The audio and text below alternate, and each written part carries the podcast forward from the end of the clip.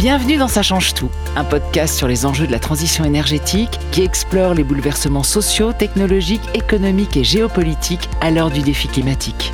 Aujourd'hui, nous sommes chez Jean Jouzel, qui fait partie de ceux qui changent tout par leur analyse scientifique et leur rôle dans notre prise de conscience. Ce grand climatologue, qui fut longtemps président du GIEC, ne cesse de nous alerter sur les dangers du réchauffement climatique. Aujourd'hui, il nous reçoit chez lui à Paris, dans son joli appartement lumineux tout blanc, pour parler de la sixième extinction, du temps qu'il nous reste pour sauver le monde, des climato-sceptiques ou du progrès comme solution. Une discussion avec l'un des experts les plus pointus sur le climat.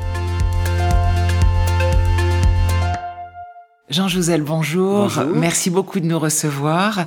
On va parler évidemment de climat, mais vu le rapport, un des derniers rapports, parce qu'il y en a eu beaucoup avant, mais celui de l'ONU qui est extrêmement alarmant sur la biodiversité, quelle est votre opinion, quelle est votre inquiétude et quel est évidemment le rapport avec le climat? L'inquiétude vis-à-vis de la perte de biodiversité euh, est euh, tout à fait légitime. C'est, je crois, un problème tout aussi important pour euh, l'avenir de nos sociétés, en tout cas notre civilisation, que, l'est le problème du changement climatique. J'ai d'ailleurs euh, été signataire d'une tribune, disons, faisant état de, l'importance de la perte de biodiversité au moment de la sortie du rapport de, ce qu'on appelle de, cette plateforme UPBES. Euh, et effectivement, il y a un lien entre réchauffement climatique et perte de biodiversité. Euh, je crois que dans ce rapport, on donne disons, l'importance du climat est de l'ordre de, je crois, de 15% dans la perte de biodiversité. Moi, j'aime bien donner un exemple qui vient du rapport du GIEC. Disons, si on se place dans l'hypothèse d'un climat qu'on ne maîtriserait pas, c'est-à-dire d'un scénario émetteur qui nous emmènerait vers 4 à 5 degrés d'ici la fin du siècle, eh bien, pour la moitié des espèces, faune ou flore, la capacité de déplacement serait inférieure à la vitesse de déplacement des zones climatiques. Donc on comprend bien que ça va des plantes, des rongeurs. Euh, donc euh, il y a huit espèces qui sont analysées et la moitié de ces espèces euh, ont une capacité de déplacement inférieure vraiment à, la vitesse de déplacement, déplacement climatique, parce que j'espère que ce ne sera pas le cas. Évidemment, on comprend tout de suite le lien entre exacerbation de la perte de biodiversité et réchauffement climatique. Surtout, celui-ci est important. La seule possibilité, c'est effectivement de le limiter pour que c'est vrai pour, je dirais, notre espèce, pour que nous nous y adaptions, mais euh, je crois que l'adaptation de la nature au réchauffement climatique au sens large, et justement de sa biodiversité, est tout aussi importante, et euh, ne peut être euh, réalisée que si le réchauffement climatique est limité. C'est, je crois, de même pour, je dirais, pour nous, pour notre humanité d'ailleurs. Alors justement, quand vous parlez de l'humanité, il y en a certains, on les entend dire, on a 20 ans pour euh, sauver le monde, d'autres disent on a 10 ans. Qu'est-ce que vous en pensez? Est-ce que vous pensez bah, qu'il y a une échéance réelle Et est-ce que, parce que souvent on parle de 2050, mais 2050, c'est... Non. Effectivement, euh, donc euh, le discours, il n'est pas changé. Il, il, faut vraiment commencer maintenant à ce que les émissions décroissent. Et malheureusement, on risque de ne pas être là au niveau mondial. Mais après, c'est maintenant l'effort qui est à faire. D'abord, entre 2020 et 2030, il dépend de façon assez claire de l'objectif que nous nous fixons, mais je reste très attaché aux objectifs de l'accord de Paris. Et c'est donc euh, au moins, et l'accord de Paris le reconnaît lui-même, disons, il faudra vraiment passer en dessous de 40 milliards de tonnes à horizon 2030. Hein. Et, et, cela, et si possible, moins. Et donc cela, on parle bien d'une décroissance d'au moins 20%, si possible de 50% entre 2020 et 2030. Donc le, discours n'est pas changé, il faut commencer cette décroissance maintenant, mais il faut qu'elle soit importante. Et encore plus importante sur les 20 années suivantes, puisque on va essayer de placer ces deux objectifs. L'objectif 1,5 euh, degré, il faut neutralité carbone au niveau planétaire à horizon 2050 et ça dépend des scénarios, mais pratiquement être en mesure de réabsorber, de piéger une partie du CO2 qu'on a émis dans l'atmosphère. C'est quand même extrêmement dur vis-à-vis des jeunes d'aujourd'hui, puisque non seulement on leur laisse un monde auquel ils devront s'adapter, donc euh, ça sera, je crois, facile si le réchauffement climatique est, limité, enfin en tout cas au moins pour l'essentiel, c'est pas impossible, mais euh, à 3 degrés, il y aura des difficultés d'adaptation, en tout cas dans certains pays. Et puis on leur demande quand même aussi de, de en gros, d'être capable de pomper une partie du CO2 que nous, nous continuons à mettre dans l'atmosphère. Alors vous parliez des jeunes justement, qu'est-ce que vous pensez de tous ces mouvements euh, de jeunes? Certains diront ils y connaissent rien, ils sont manipulés, etc.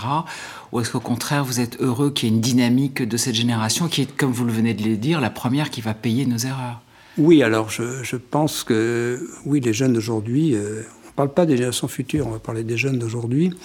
Je crois qu'ils ont de bonnes raisons de se mobiliser. Bien sûr, euh, comme tous les jeunes, je, crois qu'effectivement c'est normal qu'ils s'appuient sur les discours de leurs aînés ou sur leur lecture pour prendre des décisions. Donc il n'y a pas qu'ils soient influencés, effectivement. Je, pense que c'est notre rôle d'essayer de leur transmettre bah, cette urgence climatique, donc qu'elle leur soit transmise. Moi, je fais pas mal dans les écoles, donc j'essaye effectivement de transmettre ce message aux jeunes. Ils commencent à percoler, on n'est pas les seuls. Hein. Disons, toute notre communauté, on, vraiment, on s'investit pas mal dans les écoles, dans l'enseignement, et on pense que c'est d'ailleurs pas encore assez.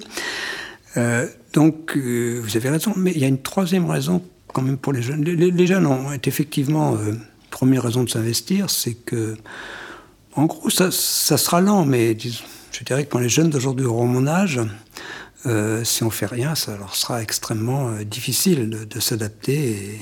Dans certains cas, je le redis, dans certains pays, ça sera sinon pratiquement impossible. Mais il y a aussi une autre raison, c'est que cette, réaliser cette transition, c'est synonyme de dynamisme économique et de développement, de création d'emplois.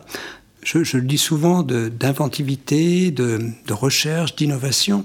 Donc, euh, réussir la transition, c'est aussi euh, beaucoup de, bah, de dynamisme économique, d'attractivité pour les jeunes d'aujourd'hui. Hein, ce n'est pas, pas le contraire. Donc, il faut bien voir que euh, ça reste techniquement possible je le crois profondément. Il faut, bon, c'est un no dada avec le, pacte finance-climat qu'on a mis, qu'on a lancé avec Pierre Laroton. Il faut, il faut à la fois de l'efficacité énergétique, il faut de la sobriété, mais il faut aussi des investissements. Mais disons, cette transition, c'est synonyme de création d'emplois. L'ADEME en France, euh, disons, réussir la transition devrait entraîner jusqu'à 900 000 créations d'emplois nets. On parle bien d'emplois nets. Si vous fermez une centrale au charbon, évidemment, ça, peu, euh, disons, euh, c'est aussi euh, des emplois qui disparaissent. Mais on parle bien d'emplois nets et au niveau de l'Europe, c'est 6 millions d'emplois d'ici 2050. Alors vous parliez d'innovation, c'est vrai qu'on attend tous des innovations. Est-ce que le progrès peut réellement nous sortir de cette, cette situation dramatique? Parce que certains diront oui, mais enfin le progrès, c'est encore une espèce de vache à lait, on n'y croit pas, etc. Quelle est votre position là-dessus? Donc Et quel genre de progrès? Non, non, alors voilà, oui, non, non, c'est pas une position tout noir, tout blanc. C'est, je, pense que on peut mettre la recherche, en tout cas un volet de la recherche, au service de la transition énergétique. Disons que, bah, si on peut parler des énergies renouvelables, par exemple, il y a, un frein à leur développement qui est, le, stockage. Disons, l'amélioration du stockage de l'énergie qui repose quand même sur de la recherche. Il y a un grand plan batterie en Europe qui est en train, moins gestation. Donc tout cela, ce sont quand même des recherches qui, ont du sens, justement, pour moi. Euh, voilà, euh, on peut aussi... Euh, on peut aussi penser à la fusion, à ITER. Bon, ça a un certain sens, même si ce sera probablement très difficile. Mais je veux dire, oui, je, crois qu'il faut poursuivre l'effort de recherche, mais c'est pas suffisant. On n'y arrivera pas. En, France, par exemple, on va revenir à notre pays. La loi sur la transition énergétique, elle est ambitieuse puisqu'elle met en avant disons, cet objectif dans sa nouvelle version de, neutralité carbone à horizon 2050. Ce qu'oublient beaucoup de gens, c'est qu'il y a aussi inscrit dans la loi, donc il y a bien sûr le, point du nucléaire qui est modifié dans sa nouvelle version, mais il y a aussi, et celle qui reste, le troisième objectif, c'est de diviser par deux euh, l'utilisation d'énergie en France. Hein, Donc ça, c'est important, c'est inscrit dans la loi. Et soyons clairs, on ne réussira pas euh, simplement par la technique. Je pense qu'elle est utile à faire cette transition. Disons, l'efficacité énergétique doit être au cœur de cette transition, aussi bien dans la mobilité, dans le bâtiment, l'urbanisme, dans l'énergie elle-même, dans l'industrie, dans le secteur agroalimentaire, mais euh, on n'y arrivera pas sans une certaine sobriété. Alors justement, quand vous dites qu'il faut le vouloir, vous avez souvent lutté contre des climato-sceptiques, on avait l'impression qu'il n'y en avait plus. Et finalement, en fait, pour le coup, ils se sont pas recyclés, ceux-là. Oui, il y en a. Il continue d'y en avoir dans le monde. Est-ce que c'est pas un vrai problème qui ont du pouvoir euh Non, c'est un vrai problème. Bon, je dis souvent, quand on parle du climato-sceptique, le, climato enfin, le, scepticisme en général, hein, c'est quelque chose de légitime. C'est vrai que j'ai toujours accepté, j'accepte toujours. Je suis dans ce qu'on dit, il se fait, bon, comme c'est mon domaine de recherche, il se fait que les travaux de recherche, disons, les, à chaque fois qu'on publie quelque chose, ou un rapport du GIEC ou des résultats, finalement, ils sont tout de suite sur la place publique, hein, soyons clairs, euh, aussi bien pour la biodiversité, mais aussi pour le climat. Donc il y a, une proximité entre, euh, disons, oui, la, recherche elle-même et, euh, presque les décisions, ça passe tout de suite dans le champ politique assez rapidement. Donc c'est un domaine où c'est très très vivant. Et finalement, disons que le message qu'on vient de développer, cette nécessité de diminuer, euh, euh, de, changer en gros de mode de développement, de passer à une société sombre au carbone, il est loin d'être neutre. Donc je crois qu'il est normal euh, que des personnes nous demandent est-ce que vous êtes bien sûr de ce que vous dites? Donc c'est pas le scepticisme en soi qui est. Je, crois que c'est à nous de. J'ai toujours pensé que c'était à nous de convaincre. Mais après, il faut regarder argument par argument. Et je crois que c'est clair qu'il n'y a pas d'arguments. Euh, les climato-sceptiques n'ont plus d'arguments. On est passé, le réchauffement climatique est bien là. Euh, on n'a pas changé depuis 30 ans. Euh, disons que les chiffres qui étaient disons, avancé par le GIEC euh, à horizon 2100 reste tout à fait exact. Hein. Je veux dire qu'en gros, il y a, non seulement il y a 30 ans, on avait tout dit, mais il y a 30 ans, et disons que le climat d'aujourd'hui est celui qui était envisagé il y a une trentaine d'années, aussi bien pour le rythme de réchauffement, à peu près 1 2 dixièmes de degré par décennie, que pour, euh, euh, disons, cette intensification euh, disons, de certains événements euh, extrêmes qui deviennent réellement perceptibles, hein, cette intensification, que ce soit pour les vagues de chaleur, pour les inondations, euh, l'intensité des cyclones. C'était vraiment ce qui a été envisagé. Et donc, ça veut quand même dire qu'il faut prendre au sérieux euh, les projections qui sont faites à horizon 30 ans, 2050 et au-delà. Bon, on n'empêchera pas, moi je suis pour la liberté d'expression, mais on ne peut pas ne pas, ne pas constater que c'est quand même le climato-scepticisme avec dans certains cas, je le dis quand même de façon claire, de la mauvaise foi, euh, disons, à retarder l'émergence de solutions et de la prise en compte du problème de façon très claire, en particulier en France. Je, je, je redis, pour l'avoir dit, que Disons que le, Parti socialiste, le PS dans les années 90, c'était vraiment sous l'emprise de Claude Allègre et de Vincent Courtillot. Et d'ailleurs, bon, je veux dire, c'était comme ça. Hein. Donc, je veux dire, c'est Jacques Chirac qui s'en est un peu libéré euh, en 2002. Et puis, euh, bon, après, il y a une continuité d'ailleurs. La loi sur euh, le facteur 4 a été annoncée par Jacques Chirac et il a été repris par Nicolas Sarkozy, par François Hollande dans la loi sur la transition énergétique. Et là, on l'a amélioré. Quand on regarde la Convention climat, 92, L'accord de Kyoto, il est quand même un peu, disons, il est à peu près, euh, il est à peu près bien calibré par rapport au problème à ce moment-là. Et euh, premier échec, c'est que euh, les États-Unis, disons, eh bien, décident de, ne pas ratifier. Donc l'arrivée de George Bush en 2000 a été extrêmement dommageable. Et disons, en fait, il y avait aussi l'émergence de la Chine. Personne n'avait vraiment anticipé l'augmentation extrêmement rapide des émissions des, pays émergents dans les années 2000. Il n'y a pas que ça. Donc il aurait fallu un, protocole de Kyoto qui impose aussi quelques contraintes à des pays comme la Chine, ce qui n'était pas le cas. Et Inde. Et Inde, oui, bien sûr. Moi, l'Inde à l'époque, dans les années 2000, ça a vraiment été la Chine. C'était l'Inde maintenant plutôt dans les années 2010. L'Inde part beaucoup, mais en termes d'émissions, si vous regardez l'Inde, de, les années 2000 n'étaient pas encore extrêmement. Voilà, donc. Euh, et puis, euh, bon, Copenhague, c'est un échec. Euh, bon, Obama était là, mais euh, en gros, c'était quand même la crise économique. Ça n'a pas été facile, ça n'a pas aidé la crise économique en 2008. Et là, de nouveau, on a le même scénario. C'est-à-dire que moi, j'étais assez optimiste après l'accord de Paris, justement parce que cet accord de Paris son grand succès, c'était son universalité. C'est-à-dire que tout le monde, tous les pays, tous les grands pays ont, ratifié l'accord de Paris. Et nous sommes toujours dans ce contexte-là, sauf la Russie. le seul grand pays qui ne pas ratifié, qui l'a signé mais pas ratifié, c'est la Russie. Les autres pays sont en dessous de 1% hein, des émissions. Mais malheureusement, euh, donc on voit bien, il y a le départ quasi annoncé de, ça prend du temps dans la, puisque ça prend 4 ans après l'annonce, mais le fait que les États-Unis euh, quittent évidemment le bateau, euh, que ça risque d'être pareil pour le Brésil, ça veut dire que la Russie ne ratifiera jamais. On voit bien que euh, voilà, donc ça met à mal l'accord de Paris, qui, et c'est reconnu dans l'accord de Paris, lui-même n'était pas assez ambitieux. Alors, disons, après l'accord de Paris, il aurait fallu en augmenter l'ambition, ce qui était, je pense, envisageable si tous les pays, je dirais, si si Hillary Clinton avait été élu, on serait dans un autre contexte. On peut parler de Bolsonaro, mais je pense que tout est un peu lié quelquefois. Et euh, je pense qu'on serait dans un autre contexte et il y aurait eu, parce que euh, je pense intimement que l'intérêt des États-Unis, même économiquement, c'est effectivement de, réussir cette transition et non pas le contraire. Donc euh, je dirais que le, problème de fond, c'est que la lutte contre le changement climatique est incompatible avec l'ultralibéralisme. Alors vous disiez juste tout à l'heure, et ça sera ma dernière question, euh, que vous étiez optimiste après, après l'accord de Paris. De Paris. Dit, Alors justement, parce que j'ai l'impression que le, le, là aussi, ça, ça, devient un frein. On est tous un peu obsédés par l'idée d'être optimiste, pas faire peur, etc. Est-ce que c'est pas aussi une façon pour les gens de se dire bon, bon ça va, à force d'être optimiste. Est-ce qu'en en gros ma question c'est est-ce qu'il n'est pas un peu trop tard pour être optimiste? Et en conclusion, je vous demanderais si. où est-ce que vous en êtes vous? Est-ce que est-ce bah. qu'il faut pas dire optimiste, mais peut-être positif euh, bah, je, Non, je sais pas. alors non, je ne suis pas exagérément optimiste.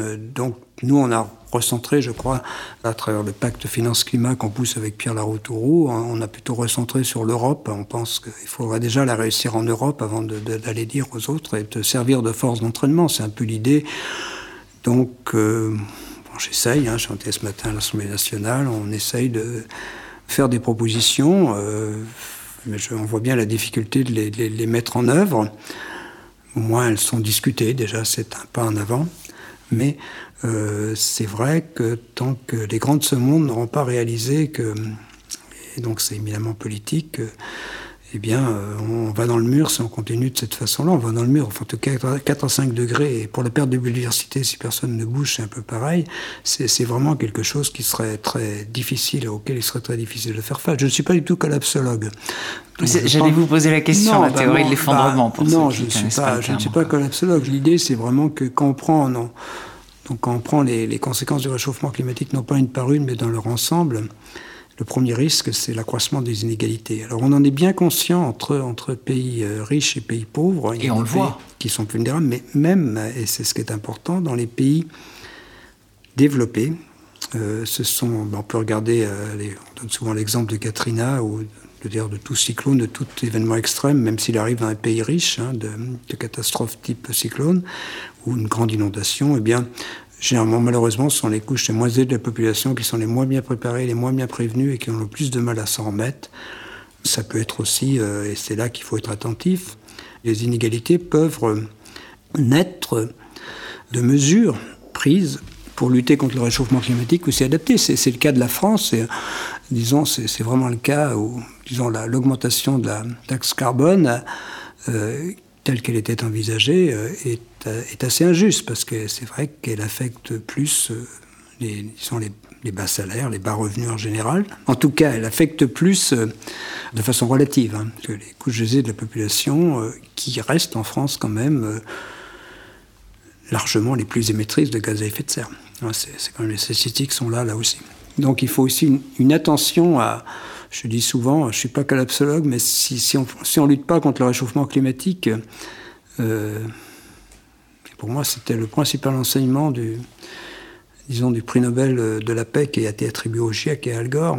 En gros, il y a, il y a un, un, double signal dans ce prix Nobel de la paix, c'est que en gros, euh, si on veut lutter contre le réchauffement climatique, il faut s'y mettre tous ensemble, c'est très clair. Donc ça, c'est vraiment un facteur de paix, c'est très clair, si on veut. Et à l'inverse, si on fait rien, eh bien, c'est quand même très difficile d'espérer euh, que, notre, nos civilisations se développent euh, sans à-coups, de façon harmonieuse. Un des risques, c'est effectivement l'accroissement des risques de conflits. Et voilà, donc ça commence, disons, pour l'accès à l'eau dans certaines régions et tout cela. Donc c'est tout ça auquel il faut réfléchir. C'est vraiment un problème de civilisation. Et c'est aujourd'hui qu'on en décide. C'est ça qui est difficile, peut-être, à faire. Euh, disons, à transmettre cette idée que ce qu'on va décider au cours de la prochaine décennie va, largement décider du climat de la, fin de ce siècle. Eh ben merci pour tout ce que merci, vous faites et Hélène. tout ce que vous allez continuer bah à non. faire. merci.